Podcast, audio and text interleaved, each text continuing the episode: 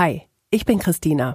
Im echten Leben komme ich aus Bielefeld, arbeite beim Radio. Mein Mann heißt Christoph, mein Kater Kriechbaum. Bei Twitter folge ich vielen spannenden, lustigen, interessanten Menschen.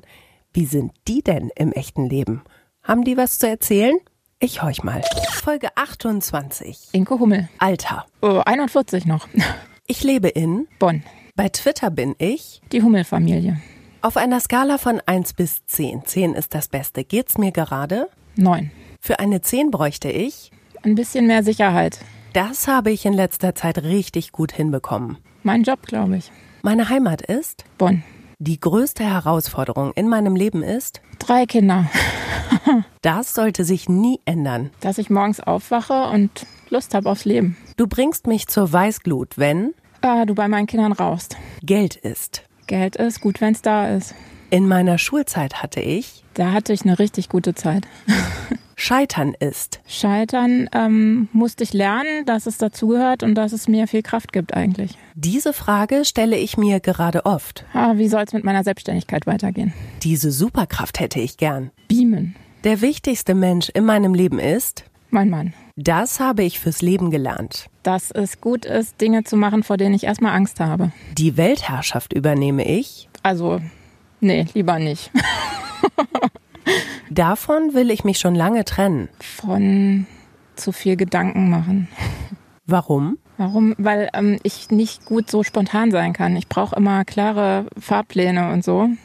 Dann komme ich klar. Und wenn es so viele Wenns und Abers und Vielleichts gibt, dann fühle ich mich unwohl. Das werde ich nie, nie, nie vergessen. Ich glaube, den Moment, wo ich mein drittes Kind im Arm hielt. Beste Schimpfwort ever. Dumpfbrumse. Inke, herzlich willkommen zu deiner ganz eigenen Folge in Echt jetzt. Danke, dass ich da sein darf. Du bist sogar extra ähm, für den Podcast jetzt nach Bielefeld gekommen. Wir sitzen oben an der Sparrenburg auf einer Picknickdecke mit Blick über meine schöne Heimat. Ähm, und du hast mir sogar was mitgebracht. Erzähl mal. Ja, ich hatte heute Morgen beim, ähm, weiß ich gar nicht mehr, beim Frühstücken oder irgendwann beim Twitter-Lesen gesehen, ähm, dass du ein M&M-Fan bist und ähm, dann habe ich die spontan noch besorgt. Gleich zwei große Packungen, du wusstest schon, ne? Da, da kann man ruhig was Großes mitbringen. Voll super, habe ich mich sehr drüber gefreut. Ähm, das passt aber auch, finde ich, ein bisschen zu deinem Account, weil du schon, und du hast auch letztens deine Follower gefragt, wie sie dich beschreiben würden, du bist schon sehr herzlich. Das hört man immer wieder. Würdest du dich das äh, selbst auch so beschreiben? Ich glaube schon. Also mir, mir geht's immer gut, wenn es anderen Leuten gut geht. Und ähm, wenn ich irgendwie mit, mit Kleinigkeiten oder mit einer kleinen Geste irgendwie denen eine Freude machen kann, dann mache ich das gerne. Das macht mir Spaß. Ich habe ja gerade schon gesagt, du bist extra hergekommen und du hast, ähm, als ich gefragt habe, wer möchte gerne mitmachen bei meinem Podcast, da hast du ja gesagt, hm, ja, ich würde wohl gerne. Ähm, du bist sehr präsent ja auch im Netz. Ist es für dich wichtig, ähm, dich auszudrücken, Dinge rauszulassen? Ähm, also das mit, mit dem Podcast ist so die eine Schiene, das mache ich so seit zwei, drei Jahren, dass ich mich Dingen stelle, wo ich eigentlich früher gesagt hätte, im Leben mache ich das nicht. Und ähm, am Ende sind das immer total gute Erfahrungen. Deswegen suche ich das so ein bisschen. Ähm, ansonsten das rauslassen, ähm, ja, das habe ich seit ich schreiben kann eigentlich. Ähm, ich habe da neulich mal drüber nachgedacht. Äh, seit der zweiten Klasse habe ich Tagebuch geschrieben, bis meine Kinder kamen, also über 20 Jahre und ähm, war danach auf Facebook unterwegs, was alle aber ziemlich genervt hat, weil ich da im Prinzip genauso ein Output hatte wie auf Twitter und die meisten das ja nur so nutzen für ähm, Familie und äh, Hochzeit und neuer Job oder so.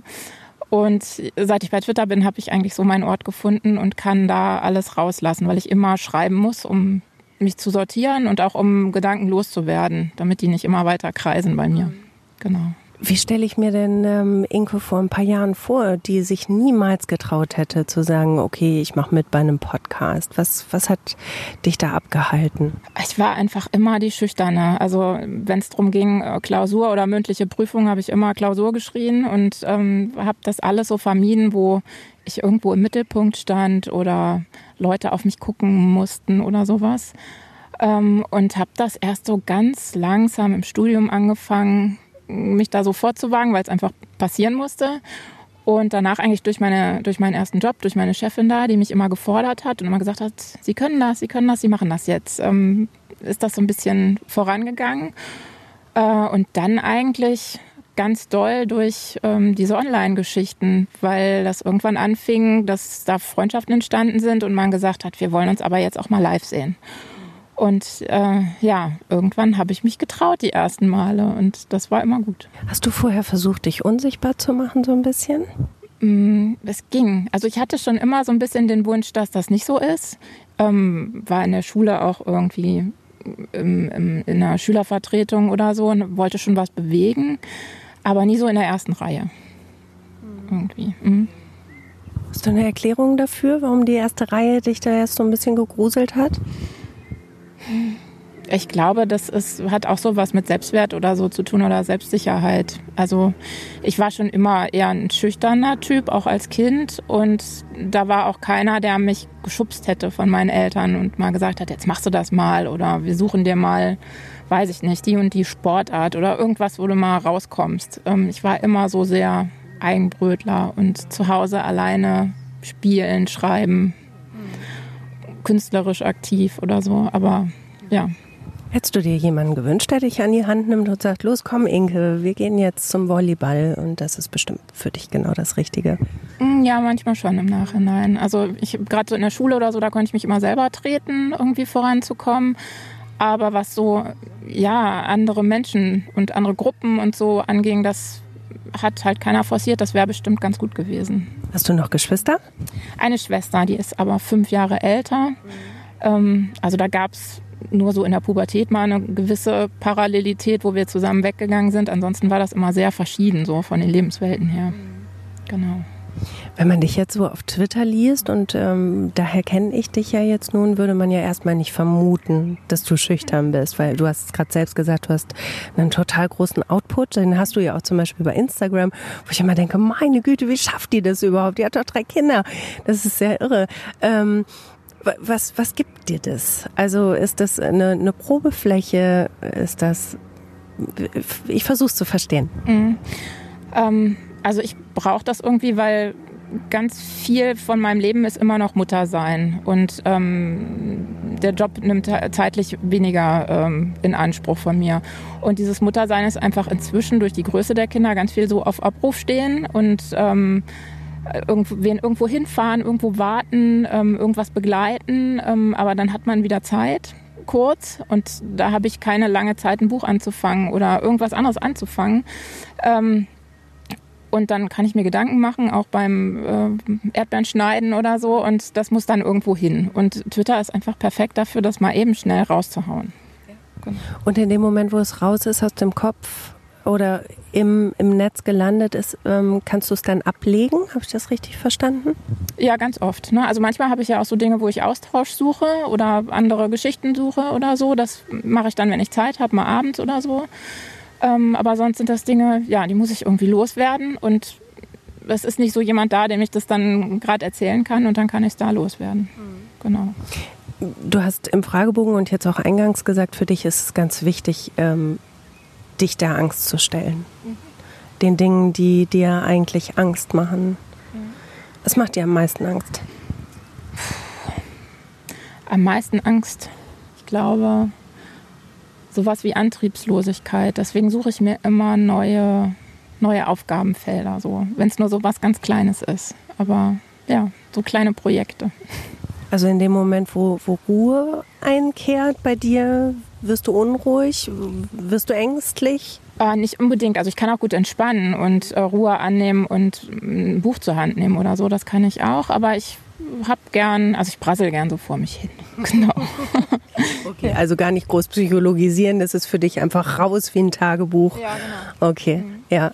Was sind für, ähm, für Begegnungen für dich entstanden, gerade durch Twitter, unser liebstes Medium? Also angefangen hat das eigentlich noch bei Facebook, dass ähm, die Leute rund um den Verein Bindungsträume, wo ich ja aktiv bin, ähm, dass wir uns da getroffen haben, entweder im privaten Kreis oder dann auf irgendeiner Messe, um den Verein vorzustellen. Und das waren immer total schöne Begegnungen, ähm, glaube ich, mit Menschen, die ich so nicht getroffen hätte einfach. Und das setzt sich bei Twitter genauso fort. Also wir haben in Bonn so, eine kleine Runde von Twitter-Frauen, äh, wo wir uns ab und zu mal alle zusammen oder in Zweierkonstellationen oder so treffen. Ähm, und man lernt einfach neue Leute kennen, ganz andere Leute als jetzt die letzten Jahre. Ich hab, da habe ich vor allem Eltern kennengelernt natürlich, mhm. ne? irgendwie am Spielplatz oder im Kindergarten oder beim Elternabend oder so. Mhm. Und es ist einfach mal wieder so ein bisschen was anderes sehen, was anderes hören. Und auch wenn es viel um deine Kinder geht, in deinen Tweets ähm, ist es schon so ein Ort, wo es halt auch um dich geht, um Inke als Frau, als Mensch und nicht nur Inke als Mama? Ja, auf jeden Fall. Also ich fand ja ganz schön, als ich die Frage gestellt hatte, mm, wie die anderen meinen Account so beschreiben würden. Da schrieb jemand, ähm, vollständig war das Wort, glaube ich. Und ähm, das fand ich total gut, weil das eigentlich auch das ist, was ich da lassen will. Ich ähm, sortiere ganz wenig aus, was ich jetzt überhaupt nicht da schreiben würde. Und ähm, ja, finde, das ist so, das ist, bin ich irgendwie. Fühlst du dich vollständig? Ja, eigentlich schon. Mhm. Also ich habe mich lange nicht so richtig vollständig gefühlt. Das ist auch so ein Thema, was schon öfter vorkam, ähm, was mit der Trennung meiner Eltern zu tun hat, weil äh, mein Vater ziemlich verschwunden war aus meinem Leben. Also er war schon da, aber ähm, immer nur sehr leidend und sehr auf sich bezogen und hat mich nicht so wahrgenommen. Und das war ganz lange ein Thema für mich weil ich dann immer bei anderen natürlich nur wahrnahm, äh, die haben die komplette Familie und die sitzen zusammen unterm Weihnachtsbaum und sowas. Mhm. Und ähm, ja, da musste ich erst so ein bisschen rauskriechen aus diesem Gefühl, dass da irgendwas nicht in Ordnung ist und irgendwas fehlt. Genau, das habe ich inzwischen geschafft. Es hat ja auch wirklich haarige Konsequenzen gehabt, ne? Die Trennung deiner Eltern. Du hast, hast da ja nun wirklich schwer drunter gelitten. Auch darüber hast du ja auch getwittert, ne? Du hast ja auch, ähm, das hat sich auch durch deinen Körper ausgedrückt, ne? Ja, das stimmt. Also ich kann immer nicht so genau sagen, was von was jetzt abhängig war und ob das nicht vielleicht doch passiert wäre oder so. Aber ich ja, habe äh, lange Probleme gehabt, mich normal zu ernähren. Das war immer ein großes Thema. Ich lese gerade ähm, alte Tagebücher von mir quer und bin selber so ein bisschen erschrocken darüber, wie, wie sehr das Thema war für mich und was da manchmal so drinsteht an irgendwelchen schrecklichen Zahlen von der Waage und von Kalorien und keine Ahnung, so richtig teeny schlimm. Mhm. Und ähm, ja, wahrscheinlich rührt das auch irgendwo daher. Und ähm, das habe ich aber zum Glück durch meine Kinder ganz gut in den Griff bekommen, weil ich einfach wollte, dass die sich gut ernähren, dass die gute Vorbilder haben und äh, habe mich da voll drauf eingelassen und mitgemacht. genau. Und jetzt ist das einfach kein Thema mehr für mich. Heißt, ähm, ja, dann äh, durch die Geburt deiner Kinder hat sich da einfach ganz viel ja für dich dann auch geändert, ne? Auf jeden Fall. Also ähm, auch da bin ich ähm, selbstsicherer und stärker geworden, weil ich einfach merkte, dass das ganz oft notwendig war, einfach weil ähm, ja von, von außen ja immer irgendwas an Kinder herangetragen wird, wo ähm, ich dann einfach auch vom Kopf her gar nicht so, aber vom Herz ganz oft gedacht habe, nee, das möchte ich nicht für meine Kinder. Und ähm, dann plötzlich Kräfte hatte, mich dagegen zu wehren, auch, ähm, weiß ich nicht, Lehrern gegenüber oder so. Und ja, so bin ich mit den Kindern eigentlich gewachsen und nehme das mit auch für andere Dinge, ne? also wo ich mich jetzt traue, im, im Job mutiger zu sein oder so. Genau. Ich stelle mir das vor, wenn man aufgewachsen ist mit ähm, Defiziten, mit defizitären Gefühlen und es dann irgendwie versucht besser zu machen. Ähm, ich, ich weiß nicht, ob ich mir das zutrauen würde, ob ich das könnte. Ähm, Gibt es da Momente, wo du sagst, oh, da, da stoße ich an meine Grenzen, ich schaffe das nicht, das geht nicht, also ich rutsche da in ein altes Muster oder so? Also bestimmt gibt es manchmal solche Momente, aber insgesamt muss ich sagen, habe ich mir nicht viele Gedanken gemacht. Ich habe drei Kinder bekommen, ohne groß äh, mir zu überlegen, was das alles so bedeutet, auch jetzt im Nachgang mit Schule und Freunden und keine Ahnung, was das so ist. Ähm, jetzt habe ich den Faden verloren. Ob du zwischendurch mal irgendwie das Gefühl hattest, dass da, da stoße ich an meine Grenze? Ja, genau. genau. Ähm, ja, ganz bestimmt. Also gerade in den Kleinkindjahren, meine Kinder sind sehr schnell hintereinander gekommen. Die ersten beiden sind nur 20 Monate auseinander und der dritte dann nicht ganz drei Jahre hinterher. Wie alt warst du, als der erste geboren wurde? 26. Und ähm, ja, das war am Anfang oft eine Herausforderung. Also gerade dann auch, als ich mit dem dritten schwanger war und mich quasi nicht mehr bewegen konnte und ähm, die anderen klein und wirbelig unterwegs waren und noch nicht richtig geschlafen haben und meine Migräne dann dazwischen kam und so. Das war schon oft, dass ich gedacht habe, oh, was hast du da denn jetzt angefangen oder so. Aber ich hatte immer ein ganz gutes Netz, das mich da aufgefangen hat und unterstützt hat an Großeltern und Freunden.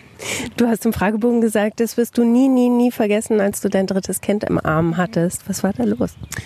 Ja, das war so, dass wir immer im Hinterkopf hatten, ein drittes Kind zu bekommen, aber nicht so richtig wann und ob wirklich, weil ich davor schon zwei Kaiserschnitte hatte und ich hatte auch nach dem zweiten Kind alle Babysachen verkauft. Und ja, dann kam er aber doch und ich musste mich erstmal relativ lange an den Gedanken gewöhnen, dass das jetzt schon soweit ist, weil die zweite noch nicht im Kindergarten war, also auch noch zu Hause. Ich war seit Jahren mit Kind zu Hause gewesen und hatte eigentlich gedacht, ich will erstmal wieder arbeiten und dann mal gucken. So, naja, und ähm, als er dann aber da war, also vorher schon am Ende der Schwangerschaft und gerade als er da war, war das total schön und das war so ein, also ist er heute noch, ist wirklich so ein richtiges drittes Kind, so ein Genießerkind, mhm. so ein ganz süßer, ist ja auch, äh, manche sind schon Fan von ihm, weil die meisten Sprüche von den, von diesen Familientweets äh, von ihm irgendwie kommen. Mhm. Also ja, genau, das war ein besonderer Moment. Ich frage das immer gerne als, als Nichtmutter und irgendwie hat mir da noch nie eine Mutter wirklich so gerne drauf geantwortet. Ähm, hat man ein Lieblingskind? Dazu habe ich auch schon mal getwittert, okay. ähm, weil ich ähm, das Thema wichtig finde, dass man ähm, das so ein bisschen wahrnimmt. Also ich würde nicht sagen, dass, dass ich immer ein und dasselbe Lieblingskind habe, sondern die, das wechselt so, wer einem näher ist und wer einem gerade ein bisschen ferner ist. Und das waren alle querbeet schon. Ne? Also so wie das bei Freunden auch ist, gibt es ähm, Dinge, die man mag an den Kindern und Dinge, die man anstrengender findet ähm, und Phasen, wo das gut passt und wo das nicht so gut passt. Und ähm, ich finde gerade in meiner Arbeit mit Eltern auch, dass die sich das ruhig eingestehen können und mal hinsehen sollten. Ähm, man hat das ganz oft, wenn das zweite Kind kommt und das große ist schon ein bisschen größer und total trotzig und motzig und keine Ahnung, dass man dann so ein bisschen gucken muss, ne, wo stehe ich da gerade. Mhm. Und das finde ich wichtig, dass man darüber auch redet. Ich denke das nämlich auch. Und ich würde mich immer so freuen, wenn das jemand mal dann sagen würde. Ähm, genauso wie mir auch viele Freundinnen schon gesagt haben, diese Geburt, äh, die war alles andere als schön. Und da war nichts mit Romantik und es liegt im Arm und der Schmerz ist vergessen. Nein, das waren traumatische Erlebnisse. Gerade so rund um Familie gibt es auch irrsinnig viele Tabus. Kann das sein? Ja, es gibt schon so Themen, wo man ähm, ähm, also die kann man ansprechen, aber es ist dann auch so, dass die Leute echt so zögerlich nur antworten und ganz vorsichtig sagen, stimmt, das ging mir auch so. Ähm, und ja, ich finde das wichtig, diese Themen anzusprechen. Das versuche ich auch immer wieder, wenn mir sowas begegnet. Ähm, und finde dann auch auf Twitter die Antworten ganz spannend. Also zu dieser Geschwisterfrage war ganz, waren viele, die das eben auch so zugegeben haben, aber manche, die dann auch gesagt haben, nee, immer alle liebe ich gleich und so. Und mhm ja, das finde ich mir schwer vorzustellen, dass das mhm. wirklich so ist, aber ja, vielleicht empfinden die das so. Ja, aber je mehr Offenheit ja irgendwie herrscht, desto größer ist ja auch die Chance für alle, die auch so empfinden, zu sagen, oh Gott sei Dank, ich bin nicht alleine. Das stimmt, weil man sich einfach anders damit auch befassen kann, ne? auch wenn man das gerade vielleicht problematisch empfindet, dass man einfach daran gehen kann, ne? wenn man hört, es geht anderen auch so, wie gehst du denn damit um? Ja, das finde ich auch wichtig. Für mich ist es manchmal schwer als Nichtmutter und jemand, äh, der auch traurig darüber ist, dass er keine Kinder hat, ähm, da überhaupt nicht mitreden zu dürfen. Ne? Klar, ich habe keine Kinder und kann vieles einfach auch nicht beurteilen. Ich finde es dann aber auch schön, ähm, wenn die Menschen, die ich vielleicht beneide, weil sie Kinder haben, mir sagen, weißt du eigentlich, wie ich dein Leben beneide? Du kannst machen, was du willst. Und so eine Offenheit ist mir einmal begegnet tatsächlich bei einer Freundin. Ich habe gedacht, wow, echt? Die, die, die beneidet mich, äh, dass ich machen kann, was ich will. Das ist ja auch stark, ne? Das war so offen. Mhm. Das finde ich immer ganz spannend, auch bei Twitter, weil ähm, da ja Leute antworten eben auch ohne Kinder oder manchmal antworten auch ähm, Menschen, die sind erst 17 oder 19 oder so, ne, was man am Anfang gar nicht so wusste, als man denen vielleicht gefolgt ist, weil man einfach sprachlich die Tweets nur schön fand oder so. Und das kommt gerade bei solchen Themen raus und das finde ich dann spannend, weil man ganz unterschiedliche Blickwinkel mal erfährt. Das finde ich das Schöne. Und der Ton ist, also zumindest bei meinen Followern meistens total angenehm, egal wie, wie äh, kontrovers die Meinungen sind. Das ist spannend, finde ich, weil ja nun gerade aktuell bei, bei Twitter viel Beef umgeht, ist so mein Empfinden. Wie nimmst du das wahr? Ähm, ich sehe das immer so aus dem Augenwinkel eigentlich nur, weil das nicht so mein, nicht so mein Twitter ist einfach. Ich halte mich da relativ raus. Ähm, manchmal ist es mir passiert, so im Eifer des Gefechts, dass ich irgendwo was zu geschrieben habe und dann habe ich aber so zwei, drei Leute, ähm, die mir das dann, die mir so einen Hinweis geben, sagen, pass mal auf, bist du sicher? Ähm, verrennst du dich da nicht vielleicht? Und da bin ich immer total dankbar für, weil gerade diese, ne, diese, diese Gruppendynamik ist da ja auch manchmal ganz schnell und ganz groß. Und ähm, da versuche ich mich wirklich rauszuhalten oder dann zurückzuziehen. Mhm. Genau. Nee, also ich mag Twitter nach wie vor. Und weil dieser Podcast ja in echt jetzt heißt, finde ich jetzt äh, spannend zu gucken, wie hat sich denn dein Leben verändert durch Twitter? Hat es sich verändert? Passt es zu deinem Leben in echt? Ist es ein Teil deines Leben, Lebens in echt? Wie, wie, wie stelle ich mir das vor? Wie schätzt du das ein? Mhm. Also es ist schon so, was viele oft schreiben, ich denke jetzt in Tweets. Das, das passiert ganz oft, ne? Mhm. weil auch gerade, ich habe ja gesagt, vorher habe ich bei Facebook oft geschrieben, aber da war man ja nicht zeichenlimitiert. Von daher, ähm, ja, äh, muss man da so ein bisschen pointierter werden. Und das habe ich oft den Gedanken, wenn irgendwas passiert. Ne? Ich ähm, bin auch jemand, der, wenn er einen Twitter-Gedanken im Kopf hat, sich den irgendwo notiert auf Papier mhm. und das twittert, wenn er Zeit hat, mhm. weil das unbedingt aufgeschrieben werden muss. Ähm, und ansonsten haben die Menschen einfach ja schon Plätze in meinem Leben gefunden. Ne? Also es gibt Leute, mit denen ich kontinuierlich Kontakt habe, fast jeden Tag. Ähm, inzwischen dann über WhatsApp oder so auch ähm, und andere, die zu bestimmten Themen immer mal wieder den Kontakt suchen oder wo ich den dann suche ähm, oder über einen Tweet, den man sieht, dass man äh, darüber sich austauscht oder so. Und das, ähm, ja, finde ich total bereichernd, weil da auch Leute dabei sind, die ich so nicht kennengelernt hätte. Und hat sich was verändert an deiner Schüchternheit, an deiner breiten Brust, die du dir da wünschst? Ähm, ich denke schon. Also dadurch, dass ich mich traue, zu solchen Treffen zu gehen und ähm, auch nicht, wie ich das früher hatte, wenn, wenn wir irgendwie über ähm, Freunde, neue, fremde Leute getroffen haben, war ich immer erstmal eine Stunde still oder so. Und wenn ich dann was rausgehauen habe, war das meistens irgendwas Sarkastisches und dann haben die gesagt, oh, das habe ich dir gar nicht zugetraut. Mhm. Und äh, das passiert jetzt schneller. genau. Wir müssen der Fairness halber ja sagen, du bist nicht nur für mich und den Podcast nach Bielefeld gekommen, sondern wir sitzen hier an der Sparrenburg, weil gleich hier ein Twitter-Treffen ist, auf der Burg. Ähm, wie ist es, wenn du dann auf so eine Truppe triffst? Also ich, ich bin eigentlich jemand, der sehr, sehr offen ist und auf die Leute total schnell zugeht, aber manchmal fremdel ich total, was mir auch keiner zutraut. Wie ist es bei dir? Das ist bei mir genauso. Also der letzte Moment, der so war, war ja in Berlin, als ich bei der Blockfamilie war. Und da kannte ich glaube ich, drei Leute persönlich vorher und alle anderen irgendwie gar nicht oder halt nur virtuell. Und ähm, habe ganz lange gebraucht, da anzukommen, habe mich sehr an die Leute gehalten, die ich halt schon vorher kannte. Ähm, weil ich auch, also ich bin dann nicht so ein Platzhirsch, der sofort Anschluss findet. Ne? Ich brauche dann meistens einen, der mich abholt. Und wenn man dich liest bei Twitter, auch da würden wahrscheinlich viele sagen, oh, das hätte ich ihr nicht zugetraut. Auf einer Skala von 1 bis 10. 10 ist das allerbekloppteste. Wie bekloppt ist das, wenn dir das äh, immer unterstellt wird, ach, die ist ja so frei raus? Ich kann das schon nachvollziehen, weil ich im Schriftlichen einfach so bin. Das ist ganz anders, als wenn ich in eine Gruppe von Leuten gehe. Das ist auch ganz oft in meiner Arbeit so, wenn ähm, ich einen neuen Kurs übernehme oder eine Elternberatung habe, ähm, wo ich zu den Eltern nach Hause fahre dann habe ich jedes Mal Angst und habe jedes Mal Lampenfieber. Und wenn ich dann da bin, läuft das einfach, weil ich das ich, ja ganz oft auch gleiche Dinge erzählen muss und so. Eigentlich kann ich das, ne? Aber ich habe davor immer wieder Bammel. Ja, also ich kann das nachvollziehen. Hat es auch ein bisschen was zu tun mit deinem Bedürfnis nach Sicherheit? Du hast im Fragebogen gesagt, ja, ich brauche schon klare Fla Fahrpläne, so, ich muss schon wissen, was los ist, so ein bisschen Kontrolle. Ja, bestimmt. Also ähm, es wäre mir heute besser gegangen, wenn jetzt irgendwer mitgekommen wäre, den ich schon kenne, glaube ich. So. Aber dadurch, dass einige da sind, mit denen ich zumindest schon mal geschrieben habe, ähm, war das okay, fand ich. Aber ja, ich habe gerne so, so Fahrpläne. Geht das mit Kindern? Nee.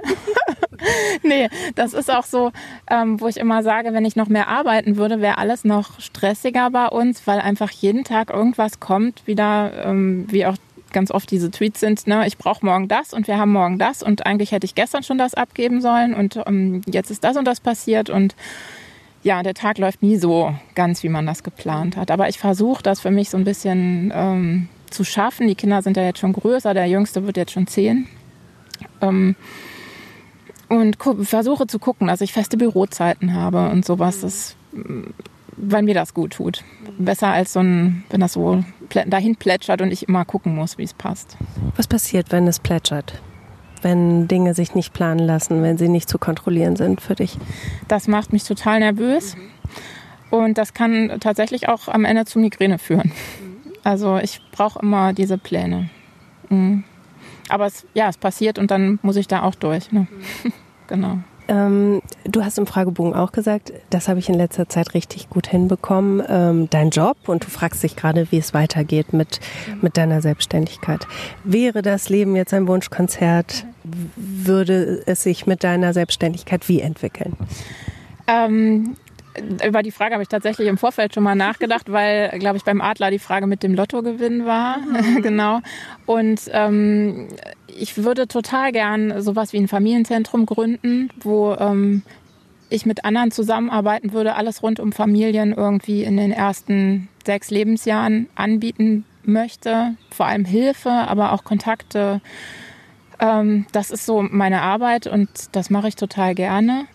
Ähm, aber so wie ich das mit meinen Kindern im Moment handhaben möchte, ist einfach nicht so viel Platz dafür. Und ich traue mich auch nicht, ähm, meine Selbstständigkeit zu vergrößern im Moment, weil das doch dann mit finanziellen und zeitlichen Risiken so ein bisschen einhergehen würde. Und an dem Punkt bin ich einfach noch nicht. Genau. Aber das wäre so der Weg, wo ich, den ich gerne gehen würde. Wenn du es jetzt probieren würdest, und du würdest scheitern. Du würdest das machen, du hättest das Familienzentrum, es gäbe vielleicht auch Angestellte, äh, für die du verantwortlich bist und dann crasht das ganze Ding total. Kannst du dir vorstellen, das ist jetzt ein bisschen kryptisch, aber wie, wie du darauf reagieren würdest? Oh, ich glaube, das wäre ganz schlimm für mich. Mhm. Also äh, ich ähm, habe auch bisher alle Schritte, die ich äh, gegangen bin, die irgendwie ein bisschen mutig waren, die habe ich aber vorher erst dreimal abgepuffert, mhm. so, ne, bevor ich die gegangen bin. Und ähm, weiter gehe ich dann auch nicht. Deswegen glaube ich fast nicht, dass das passieren könnte. Ja. Also puffern braucht es auf jeden Fall, so dass es gar nicht erst zum Scheitern kommen könnte. Wobei du aber auch sagst, Scheitern ist eigentlich super, weil da lerne ich draus. Das stimmt. Ich habe früher ganz oft ähm, Scheitern oder Streiten oder sowas ähm, versucht zu vermeiden, mhm. weil ich das auch von zu Hause nicht kannte. Ne? Alles, was bei meinen Eltern so passiert ist, ist ohne mich passiert und ähm, es gab auch nicht sowas wie Familienkonferenzen oder irgendwas. Das fand nicht statt und das habe ich auch immer dann ganz lange in meinen Freundschaften und Beziehungen vermieden. Ähm ja, ich denke aber inzwischen, nachdem ich das so zulassen kann in meinem Leben, dass, ähm, äh, dass man daran wächst und dass das gut tut. Bist du gescheitert an irgendeiner Stelle? Würdest du irgendwas als Scheitern betrachten? Nee, eigentlich nicht. Also scheitern ist dann ein zu großes Wort. Aber ne, so Dinge, die wirklich arg im Konflikt lagen oder so, das habe ich schon gehabt und habe aber rausgefunden. Mhm. Ja, genau. Und das war immer, immer gut. Auch im Fragebogen hast du gesagt, das sollte sich nie, nie ändern. Ähm, die Lust, morgens aufzustehen. Mhm. Was eine super schöne Antwort ist, wie ich finde. Ähm, war das schon mal anders?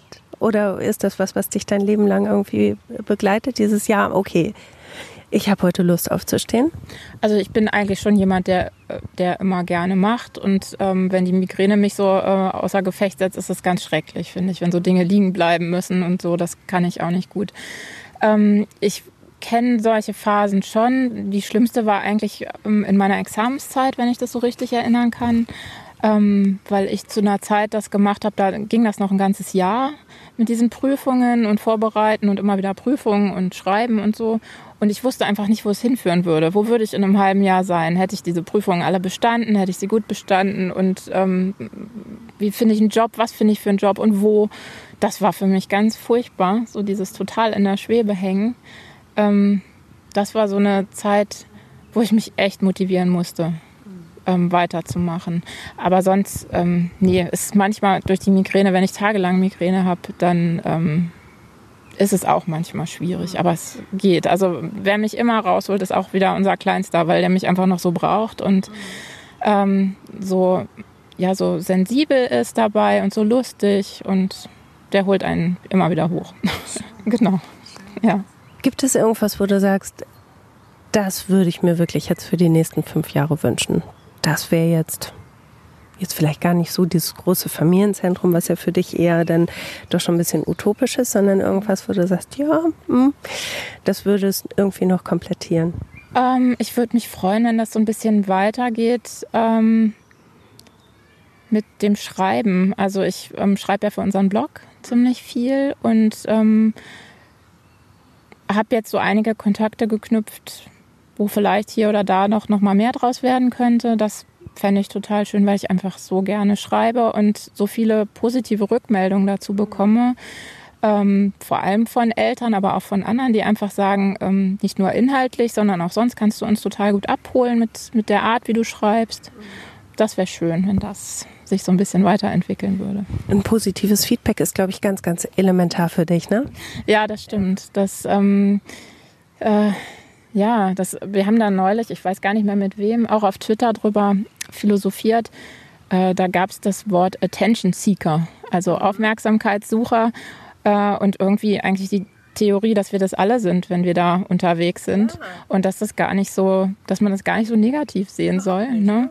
Und ähm, ja, ich finde es halt schön, wenn ich, wenn ich Menschen bewege mit dem, was, was ich tue, wenn da irgendwie was vorangeht und ähm, gerade in meinem Bereich, wenn es Kindern besser geht dadurch. Und machen wir uns noch nichts vor, wir sind alle da, um irgendwie gesehen zu werden, sonst könnten wir halt auch weiter Tagebuch schreiben, ist ja auch klar. Und ich finde es auch wunderschön, wenn mir jemand sagt, dein Podcast ist toll. Das tut doch einfach gut, das muss doch dann auch nicht irgendwie negativ sein. Ist es für dich negativ besetzt, wenn man nach Aufmerksamkeit sucht? Nee, aber es wird ja oft so dargestellt, finde ich. Ne? Also ich habe schon so einige... Ähm, Menschen in meinem Leben, die so online überhaupt nicht aktiv sind und die damit gar nichts anfangen können und denen das nichts bedeutet und die das eher kritisch sehen, glaube ich. Aber ähm, ich denke, dass ich mich davon ganz gut frei gemacht habe. Ich habe da neulich auch einen Tweet zugeschrieben, weil öfter mal jemand schreibt, mir ist ganz egal, wie viele Leute mir folgen und warum sucht man Follower und so. Und ich, ich finde es toll, wenn, wenn man von vielen gelesen wird. Und ähm, weiß ich nicht, je nachdem, klar, wie man seinen Account so aufbaut, ist es vielleicht nicht so relevant, aber ich finde das schon schön. Und es tut dir gut und es lässt dich wachsen und das musst du ja auch nicht rechtfertigen, oder? Ja, das stimmt. genau. Zum Schluss, Inke, würde ich dich gerne noch fragen, was ist eine Dumpfbrumse? Ich weiß gar nicht, wo dieses Wort herkommt. Also das hat bestimmt irgendwie mit der Dumpfbacke äh, von El Bandi zu tun und ist irgendwie in diese Richtung gewandert. Da gibt es auch noch verschiedene ähm, Adjektive dazu, die ich aber jetzt auch nicht mehr weiß, die ab und an mal in unserer Familie auftauchen. Genau. Aber es ist immer die Dumpfbrumse. Ja, genau. Ein sehr, sehr, sehr schönes, sehr, sehr schönes Schlusswort, wie ich finde. Dumpfbrumse. Und ich finde, die Sonne ist heute auch eine schreckliche Dumpfbrumse, denn während unseres Gesprächs ist sie jetzt gewandert und zwar mitten direkt in mein Gesicht. Ähm, wir beide gehen jetzt zum Twitter-Treffen gleich. Ähm, fühlst du dich jetzt ein bisschen sicherer, dahin zu gehen oder ist noch Aufregung? Schon noch ein bisschen Aufregung, aber ich, zur Not setze ich mich auf deinen Schoß. Jetzt sind wir nämlich zu zweit. Genau. Ja. genau. Inke, ganz, ganz vielen Dank für das Gespräch. Gerne, das war sehr schön. Danke.